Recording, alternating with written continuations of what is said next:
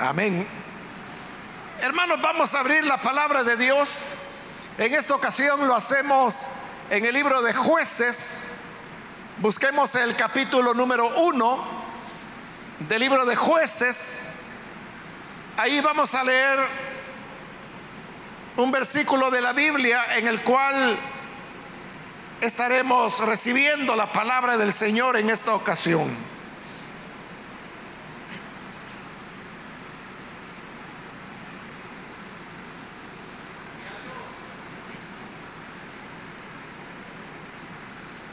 Bien, dice la palabra de Dios en el libro de jueces, capítulo 1, versículo 7.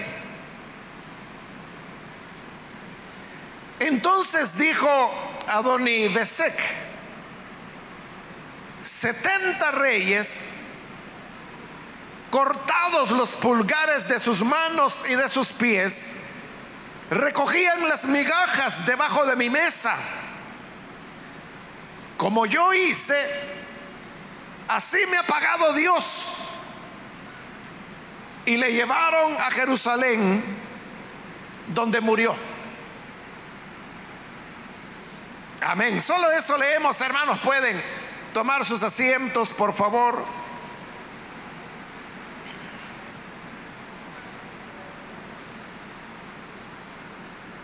En esta ocasión hemos leído del primer capítulo del libro de los jueces que nos relata lo que aconteció inmediatamente después de la muerte de Josué.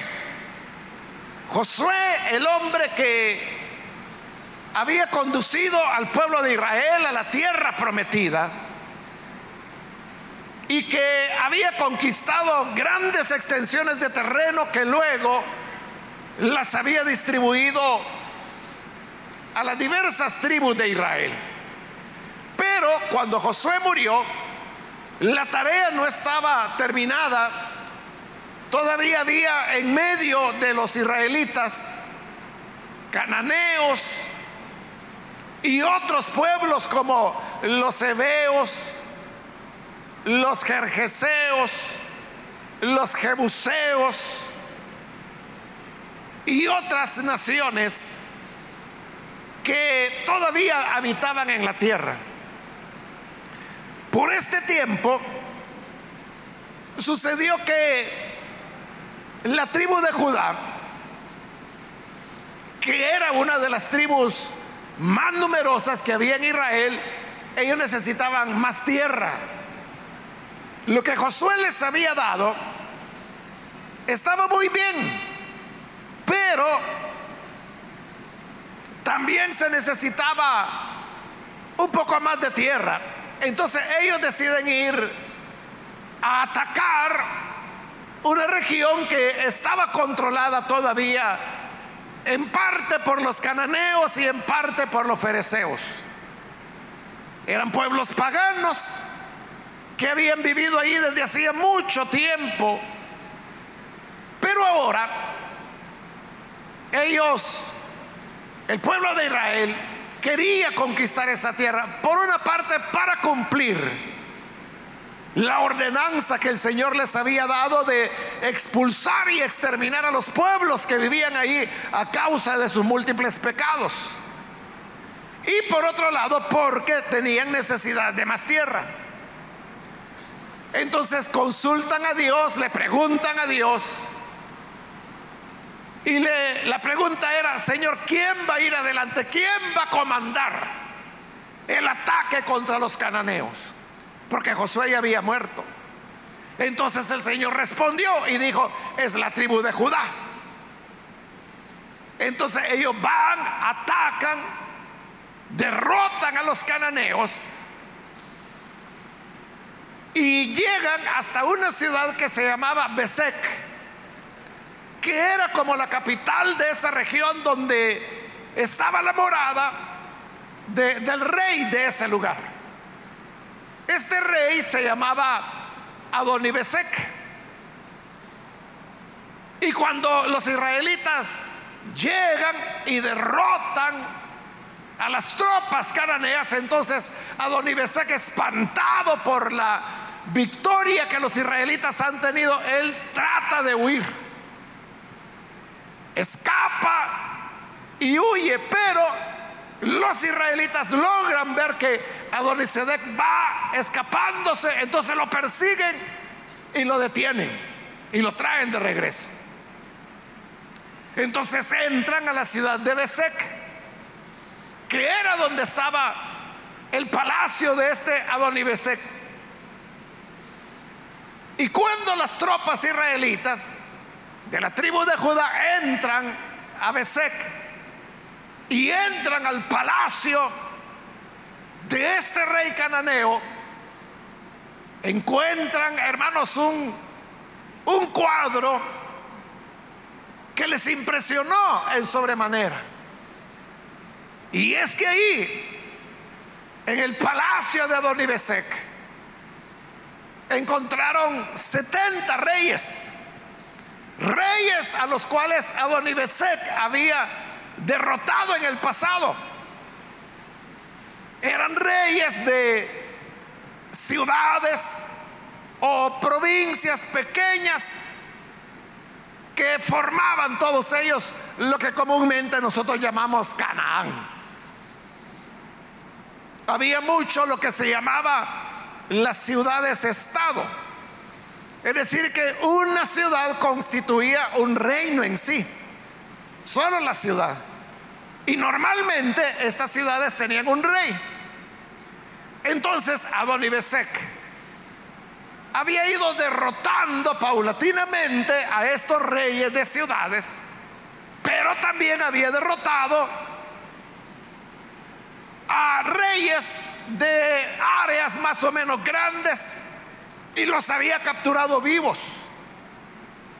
Pero la razón por la cual los capturaba vivos no era porque tuviera compasión de ellos o que les hubiera perdonado la vida, no era eso.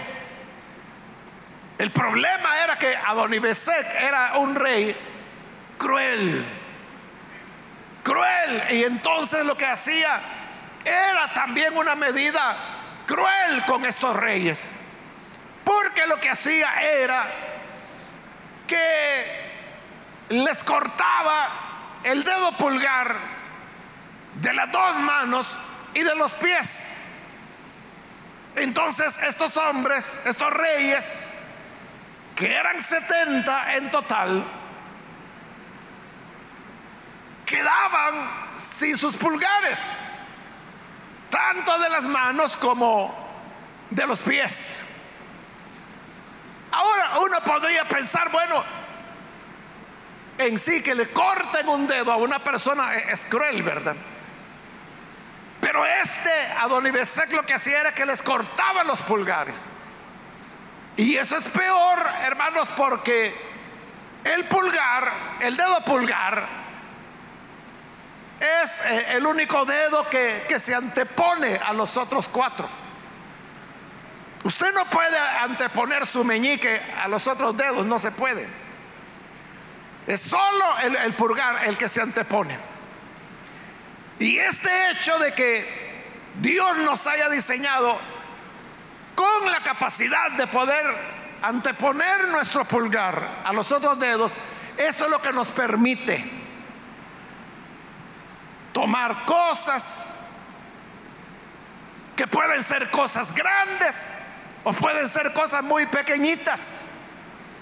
Pero trate usted, si quiere haga la prueba, de tomar cualquier cosa sin usar su pulgar. Trata de agarrar un lapicero, por ejemplo, sin usar su pulgar. Y vamos a ver si puede tomarlo y si puede escribir. O trate de tomar un cepillo de dientes, un martillo. Trate de conducir un vehículo sin usar los pulgares. Es decir, cualquier actividad, cocinar, escribir, sostener un teléfono, sostener un, micrófono. Estoy usando mi pulgar, todos usamos el pulgar. Entonces la crueldad era que cuando se cortaba el dedo pulgar, ya la persona no podía agarrar prácticamente nada, lo, lo lisiaban de por vida. Esa persona se veía en muchas dificultades, pero también les cortaba el pulgar de los pies. Nosotros coloquialmente le llamamos el dedo gordo, ¿verdad? El dedo gordo del pie. Igual, hermanos, que con el dedo pulgar de la mano, el dedo gordo del pie tiene una función importante, porque es el que nos permite equilibrarnos. Ahí es más difícil, ¿verdad? Que usted trate de, de pararse sin usar el, el dedo gordo del pie. Es bien difícil. Pero si no lo tuviera, usted vería que sería muy difícil caminar. Le sería muy difícil mantenerse en pie. Piense, por ejemplo, cuando por alguna razón alguien lo empuja o usted va en el autobús y, el autobús se mueve. Quizás no, no se ha fijado, ¿verdad? Pero observe en alguna ocasión, mírese a usted mismo y verá que el dedo pulgar del pie es el que le ayuda a estabilizarse, a no caerse. Entonces, a Don Ibesek les cortaba el dedo gordo del pie. Y estos hombres caminaban con dificultad. Perdían el equilibrio. Caminar les era difícil, correr imposible. Entonces era una condición que los rebajaba casi a animales. Los antropólogos, que usted sabe que ven al ser humano, pero desde el punto de vista de la ciencia, ellos dicen, el ser humano ha llegado a ser lo que es por su dedo pulgar, que lo puede anteponer. Hermano, eso no lo puede hacer ningún animal con excepción de los chimpancés, los gorilas, eh, en general las familias de, los monos, ellos tienen esa capacidad y por eso es que usted puede ver, por ejemplo, en el caso del chimpancé, que ellos son capaces de apilar cajas, por ejemplo, una sobre otra. Son capaces de aprender señas. ¿Y cómo lo hacen? El hecho de que ellos también puedan anteponer su pulgar, aunque no lo hacen tan libremente como los humanos, pero pueden hacerlo. Les ha permitido un desarrollo cerebral que es lo que les permite usar instrumentos. Usted sabe que un chimpancé si no puede alcanzar una banana que se quiere comer, agarra una rama y con eso lo jala. Pero es porque tiene su pulgar. Ningún otro animal puede hacer eso. Entonces los antropólogos dicen, el ser humano ha desarrollado su civilización, ha logrado hacer todo lo que hace porque tiene su dedo pulgar que se antepone.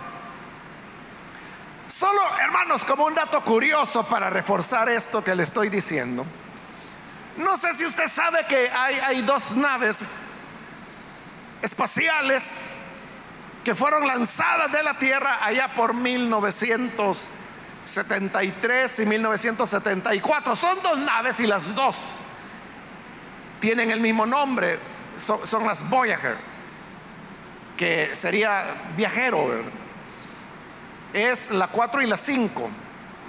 Entonces, estas naves fueron lanzadas hace ya, ¿cuánto? Más de 40 años y han atravesado todo el sistema solar y siguen caminando y ya salieron del sistema solar y siguen adentrándose en el universo.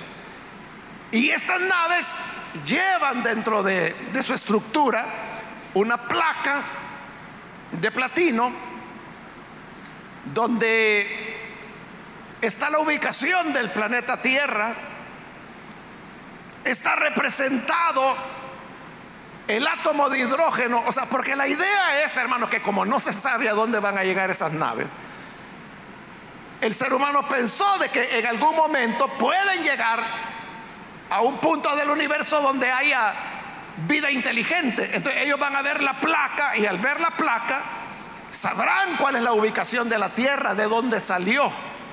Sabrán que los seres humanos hemos descubierto la composición atómica de los elementos. Por eso es que ahí va eh, gráficamente expresado el átomo del hidrógeno, que es el más básico que hay. Pero también lleva la imagen de un hombre y de una mujer. Y lo interesante de esta imagen es que el hombre lleva la mano derecha en alto y su dedo lo tiene así. Porque eso es lo que quieren o lo que intentan los científicos, dar a conocer si acaso hubiera vida inteligente en otro punto del universo. Que se den cuenta de que el humano tiene esta capacidad de poder anteponer su pulgar a los otros dedos. Y entonces de ahí, si son inteligentes, ¿verdad? Ellos van a deducir las capacidades que el ser humano tiene de tal manera de poder hacer esas naves que hoy ya están desfasadas, ¿verdad? Porque hace 40 años que se hicieron y se lanzaron. Entonces note la importancia que tiene el dedo pulgar. Pues este Adonis Besek había cometido esa crueldad. Entonces cuando los israelitas entran, derrotan militarmente a Besek, entran en la ciudad, entran en el palacio de Adonis Besek y se encuentran, como le digo, con ese cuadro impresionante. Eran 70 reyes a los cuales Adonibesec les había cortado los pulgares y los dedos gruesos del pie. Los había dejado imposibilitados. Eso era una medida cruel, una medida difícil. Pero no solo eso, sino que ven que estos reyes estaban desnutridos. Se les veían los huesos, se les podían contar no solo las costillas, sino que la clavícula, el fémur, el radio, el cúbito, o sea, todos los huesos se les podían contar. Porque estaban desnutridos, no comían. ¿Y por qué razón? Porque la crueldad de Adonibesec llegaba al punto que no les daba de comer. Pero cuando él comía y comía sus banquetes, banquetes de rey, en la época, hermanos, había la costumbre, no había servilletas, no había servilletas, obviamente, ¿no? Entonces la costumbre era que cuando las personas tampoco usaban utensilios para comer, no había tenedor, no había cuchillo, no había cuchara, comían con la mano, hasta los reyes. Pero entonces se podían llenar los dedos de grasa o de caldo y como no había servilletas, lo que hacían es que agarraban un pedazo de pan y ahí se limpiaban. Y ese pan donde se habían limpiado lo tiraban al piso. Eso, esos panes que tiraban al piso, o sea, pedazos de pan, ¿verdad? Era para limpiarse. A eso es lo que la Biblia le llama migajas. Entonces lo que hacía a don es que a él le servían su banquete. Y ahí estaban los 70 reyes. Eh, para ellos no había comida, ellos estaban famélicos, ellos estaban hermanos como esqueletos andantes. Pero Él les daba el derecho que cuando Él comía y se limpiaba los dedos con esas porciones pequeñas de pan y las tiraba al suelo, estos 70 reyes podían recoger esas migajas y comérselas. Pero esa era una pelea porque no había suficiente para 70. Y recuerde, no tenían los pulgares. Entonces, solo con estos cuatro dedos, eh, eh, hermano, pruebe si quiere ahí a, sostener un lapicero con cuatro dedos. Usted se puede imaginar los 70 reyes ahí, entre ellos guiñándose para agarrar ese pedacito de pan y podérselo comer. Así se alimentaban. Esto que Adonibesec hacía era ya una humillación. Él estaba humillando a los reyes a los cuales había derrotado. Es que vea, la derrota es suficiente para que una persona se sienta humillada. Pero sobre eso, Adonibesec los capturaba. Sobre eso le cortaba los pulgares de las manos y de los pies. Y sobre eso no les daba de comer, sino que los tenía como perritos ahí en el piso, peleando por las migajas que él soltara. Era un trato inhumano. Era un trato inhumano. Por eso, hermanos, es que después de la Segunda Guerra Mundial, donde usted sabe que hubo mucho trato inhumano también, fue que todas las naciones acordaron eh, lo, que se llaman los convenios o protocolos de guerra.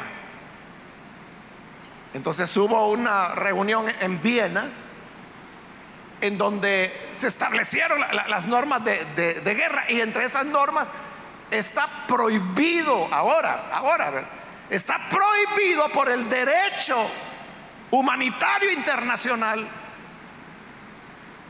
dejar al enemigo. O sea, en una guerra es guerra, ¿verdad? Entonces se trata de derrotar al otro.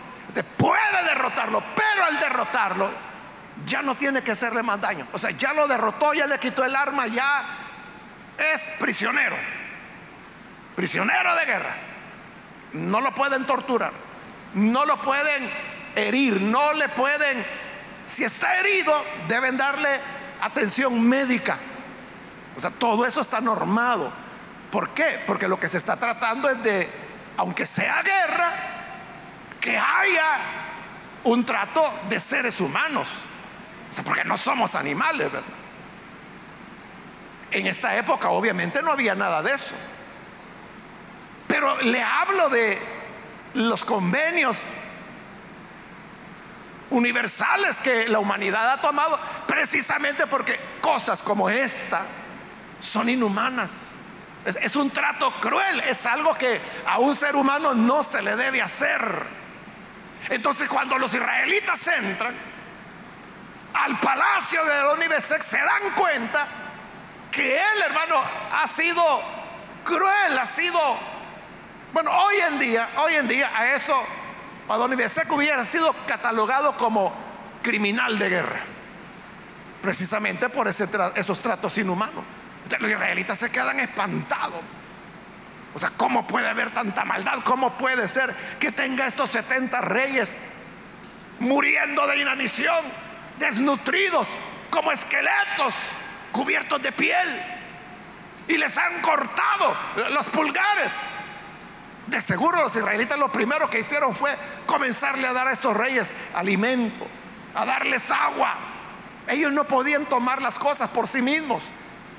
Quizás a la boca tuvieron que darle los alimentos, porque ellos dijeron, no puede ser esto. Eso estaban haciendo estos, y recuerde que don Ebiesec había huido. Pero de repente llegó la, noticia y dijeron, oigan, por allá agarraron a don Ibesec y lo trajeron.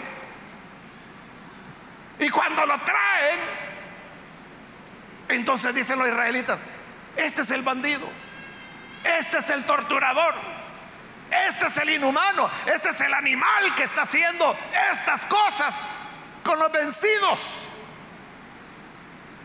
Como le digo, la guerra es guerra.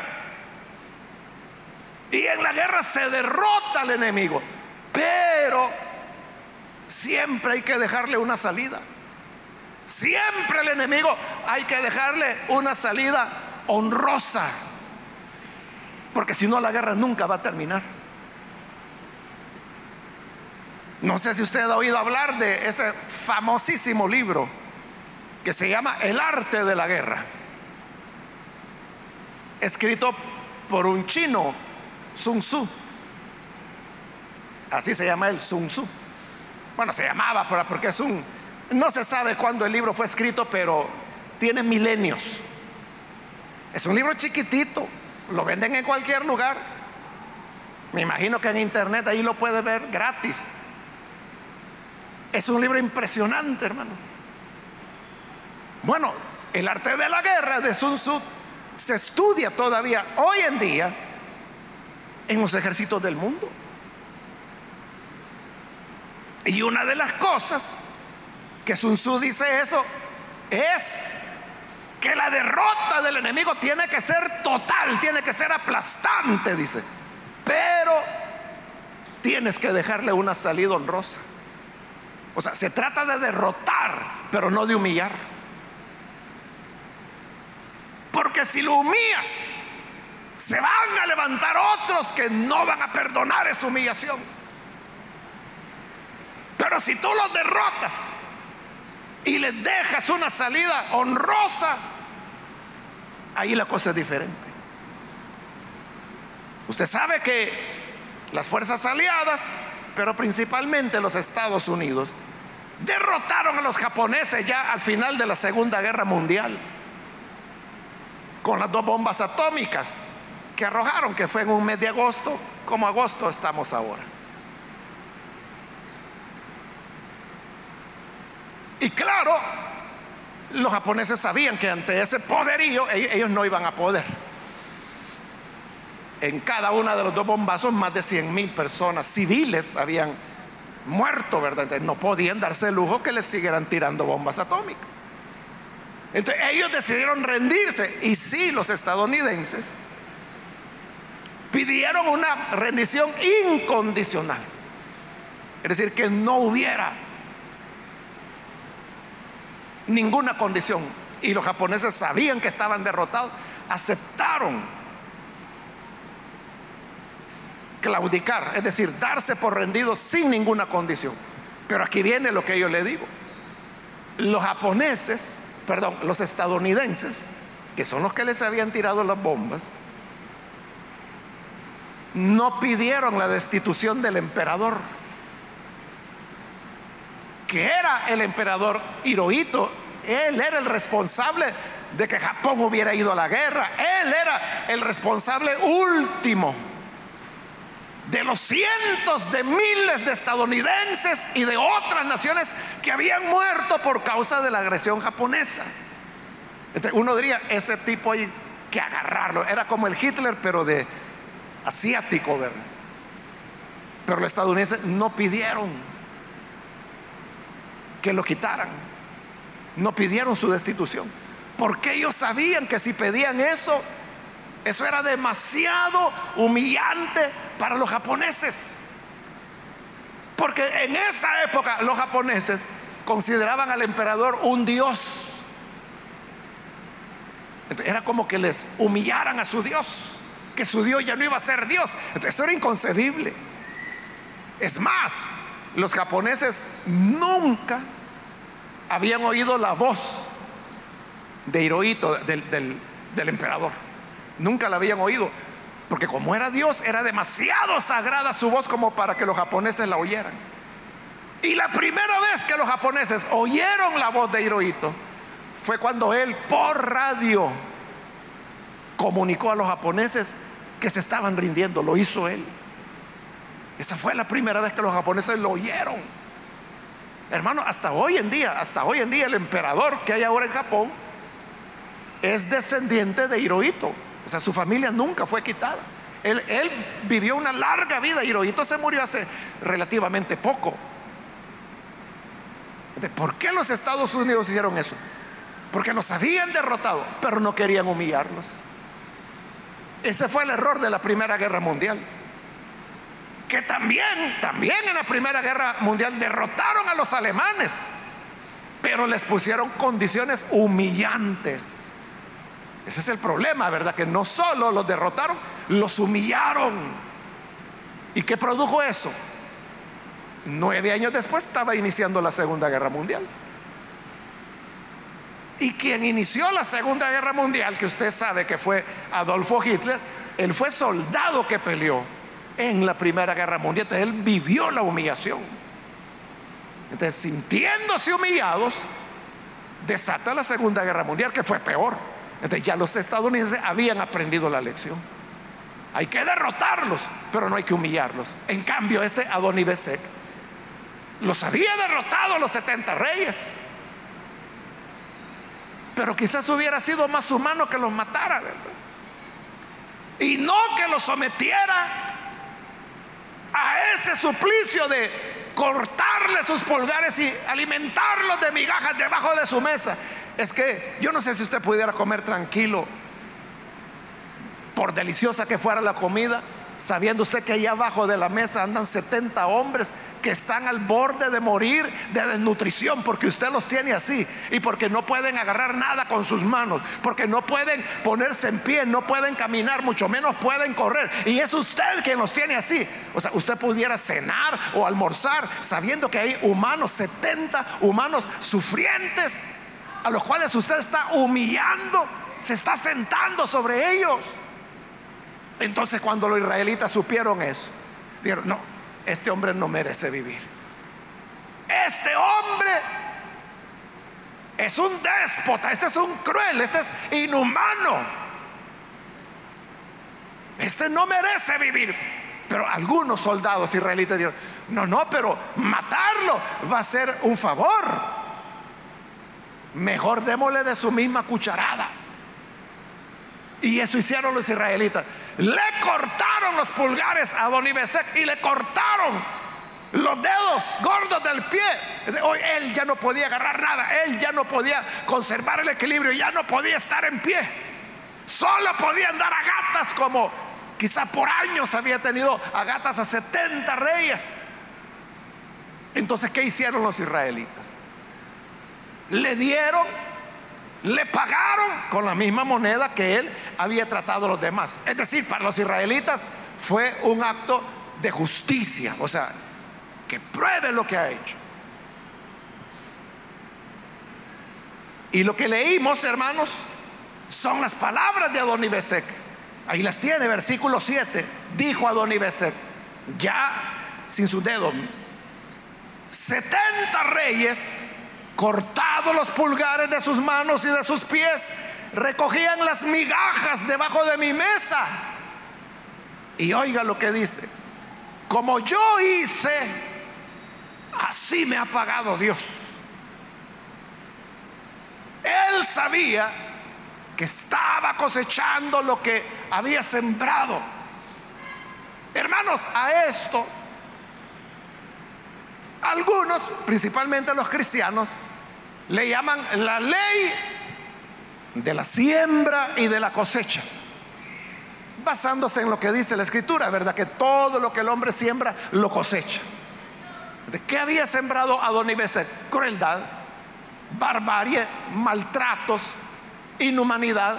Eso, eso cosechó. Lo que él hizo, la hicieron. Otros le han llamado He oído yo a varias personas que le llaman la ley de la compensación, le dicen. Que todo lo que la persona hace se le devuelve. Entonces ahí como que el universo, ¿verdad? Está compensando el mal que esa persona hizo. Otros que lo han oído de religiones orientales le llaman el karma. Porque es una concepción de del budismo, del hinduismo, de las religiones orientales que han descubierto ese principio que todo lo que el hombre hace se le regresa.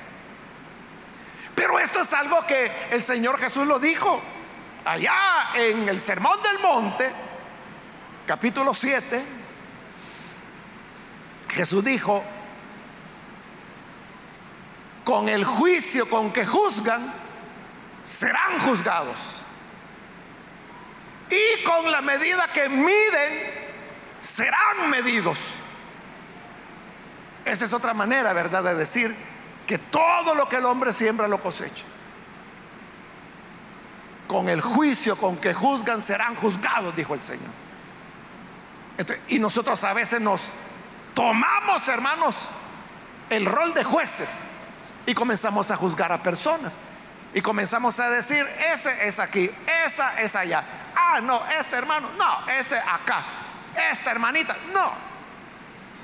Cuidado porque el Señor dice, con el juicio con que juzgas, te van a juzgar a ti. Si tú andas acusando a otros que quizás ni conoces, que nunca han platicado contigo, que nunca tú has sabido sus razones y lo andas juzgando, así te van a juzgar a ti. Sin conocerte, sin oír tus razones, sino llevado solamente por el desprecio, te van a juzgar así como tú juzgaste. Jesús dijo, con la medida con que mides, te van a medir. Hay quienes ponen medidas demasiado altas, quieren perfección en los demás. No, hermanito, es que si usted no ora por lo menos tres horas al día, usted no es creyente. Usted está más muerto que vivo. Entonces le está midiendo con una vara que es demasiado elevada, que ni él la vive. Pero dijo el Señor, así te van a medir a ti. En cambio, si nosotros somos comprensivos, somos compasivos, somos humanos en el trato con las otras personas. Y eso no significa, hermanos, que los otros sean buenos. Estos 70 reyes también eran paganos. Es que si ellos hubieran estado bien, saludables y fuertes, los israelitas les hubieran ejecutado, porque era la orden del Señor. Pero los encuentran como víctimas. Ellos merecían morir, pero dijeron, pero no tratarlos inhumanamente. Entonces a Don Ibesek le tocó cosechar lo que él sembró.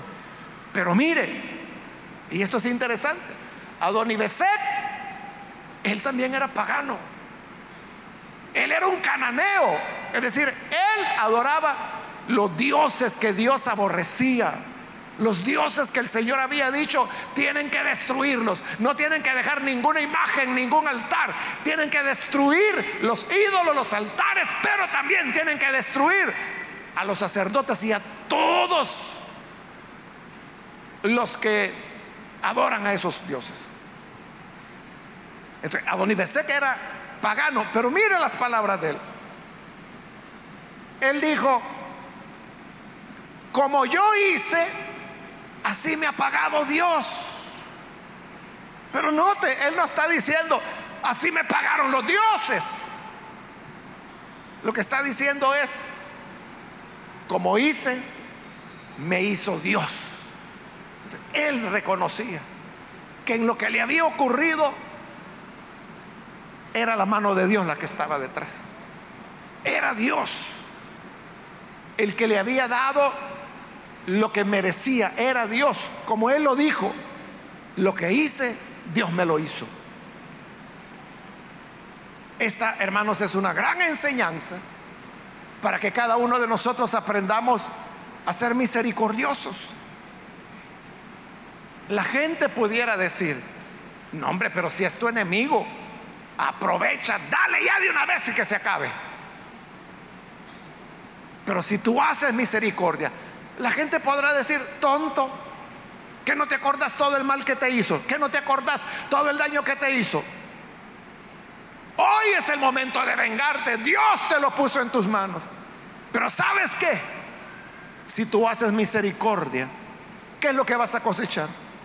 Misericordia. Porque como tú haces, así Dios hará contigo. Entonces, ¿qué perdemos?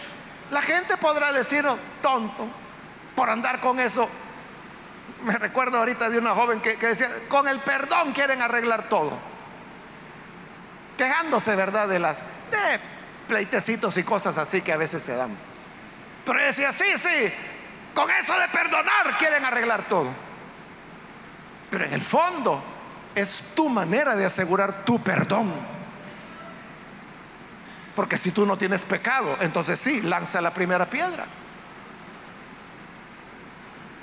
Pero sabemos, si somos reflexivos, que nosotros mismos tenemos cuentas pendientes como el Señor nos enseñó a orar. En el Padre Nuestro, Él dijo, ustedes van a orar así. Perdona nuestras deudas. Tenemos deudas con Dios. Entonces, ¿cómo queremos que Dios nos trate? Por las deudas, por las faltas, por los pecados que hemos cometido. Así como quieres que te trate, así trata a los demás. Por eso el Padre nuestro dice, perdona nuestras deudas como nosotros perdonamos a los que nos deben. Entonces, si yo perdono, seré perdonado. Si yo respeto a las personas, seré respetado. Si yo soy misericordioso en el trato con las personas, recibiré misericordia. Si soy compasivo, recibiré compasión. Pero si soy vengativo, me van a tratar con venganza. Si soy implacable, implacable es aquel hermano que no tiene sensibilidad ya, que dice, denle duro, más duro deberían darle. O sea, eh, ya, ya no ve al ser humano que está sufriendo ahí. Esa persona que es implacable, le van a tratar de la misma manera, implacable. Nosotros somos los que sembramos lo que será nuestra cosecha mañana. Que el Señor nos ayude a ser humanos, bondadosos y cristianos sobre todas las cosas. Amén. Vamos a orar, vamos a cerrar nuestros ojos. Antes de hacer la oración, yo quiero invitar a aquellos amigos, amigas que todavía no han recibido al Señor Jesús como su Salvador. Pero usted ha tenido la oportunidad de escuchar hoy la palabra de Dios. Si este es su caso, yo quiero invitarle para que hoy aproveche la oportunidad y usted pueda recibir al Señor Jesús como su Salvador. Entonces, si hay algún amigo o amiga que hoy necesita recibir al Señor y pedir perdón, este es el primer paso para luego poder recibir compasión. Aquellos que hoy necesitan recibir al Señor, allí en el lugar donde está, por favor, póngase en pie. Los amigos, amigas que van a recibir a Jesús pueden ponerse en pie en este momento. Muy bien, aquí hay una joven, Dios la bendiga, bienvenida. Alguien más que necesita venir para entregarse al Señor, puede ponerse en pie. Recordemos siempre que todo lo que hacemos, Dios nos lo hará a nosotros. Porque es una ley de la vida. Si quiere llamarle la siembra y la cosecha, si quiere llamarle la ley de la compensación, si quiere llamarle el karma, si quiere llamarle como tú quieras. Pero el hecho es de que todo, todo lo que hacemos, lo recibiremos. Como tratas, te tratarán. ¿Quieres cambiar eso? Ven a Cristo hoy. Alguien más puede ponerse en pie. Venga. Lo que queremos es orar por usted. Por eso le pido ponerse en pie para saber quiénes son las personas que hoy necesitan venir a Cristo. Y vamos a orar. Alguien más que necesita venir. Bien, aquí hay otro hombre, Dios lo bendiga. Bienvenido. Otra persona que necesita recibir al Señor puede ponerse en pie. La razón de pedirle que se ponga en pie es porque queremos orar y queremos saber por quién vamos a orar. Póngase en pie entonces y venga al Señor. Si imploramos perdón, recibiremos perdón. Si imploramos misericordia, recibiremos misericordia. Hoy es un buen momento para hacerlo.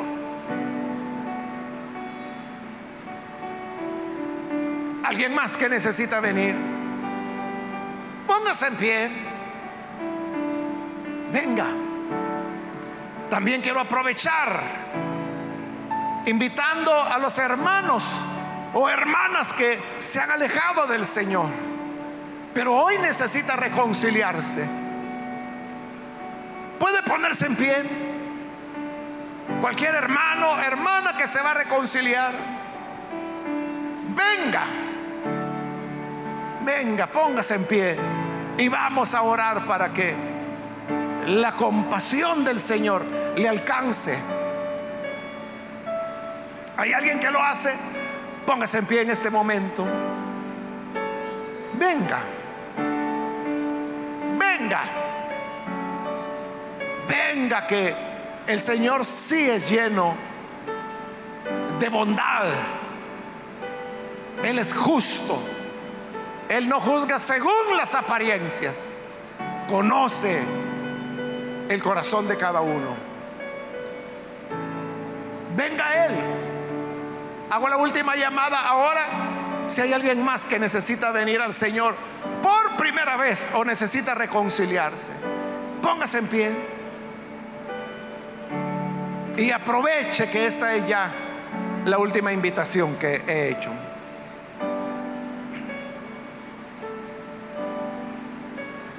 A usted que nos ve por televisión, quiero invitarle para que se una con estas personas que aquí están recibiendo al Señor. Ore con nosotros. Señor, te damos las gracias, pues tu palabra, como tú lo has prometido, no vuelve vacía. Siempre hace la obra para la cual tú la envías. Y aquí están, Señor, estas personas que vienen a ti. Igual aquellos que a través de televisión, de radio, a través del internet, donde quiera que están escuchando y viendo, y están haciendo la oración, recíbelos con compasión. Perdónale sus pecados. No se los cobre, sino que perdónalos. Para que así, Señor, tus designios de misericordia se hagan realidad. Y ayúdanos a todos, a la congregación entera, ayúdanos a ser compasivos, a dar lo que esperamos recibir, en tratar a los demás como queremos ser tratados nosotros. Que nunca olvidemos esta lección y esta práctica de bondad y de humanidad. Por Jesús nuestro Señor lo pedimos. Amén y amén.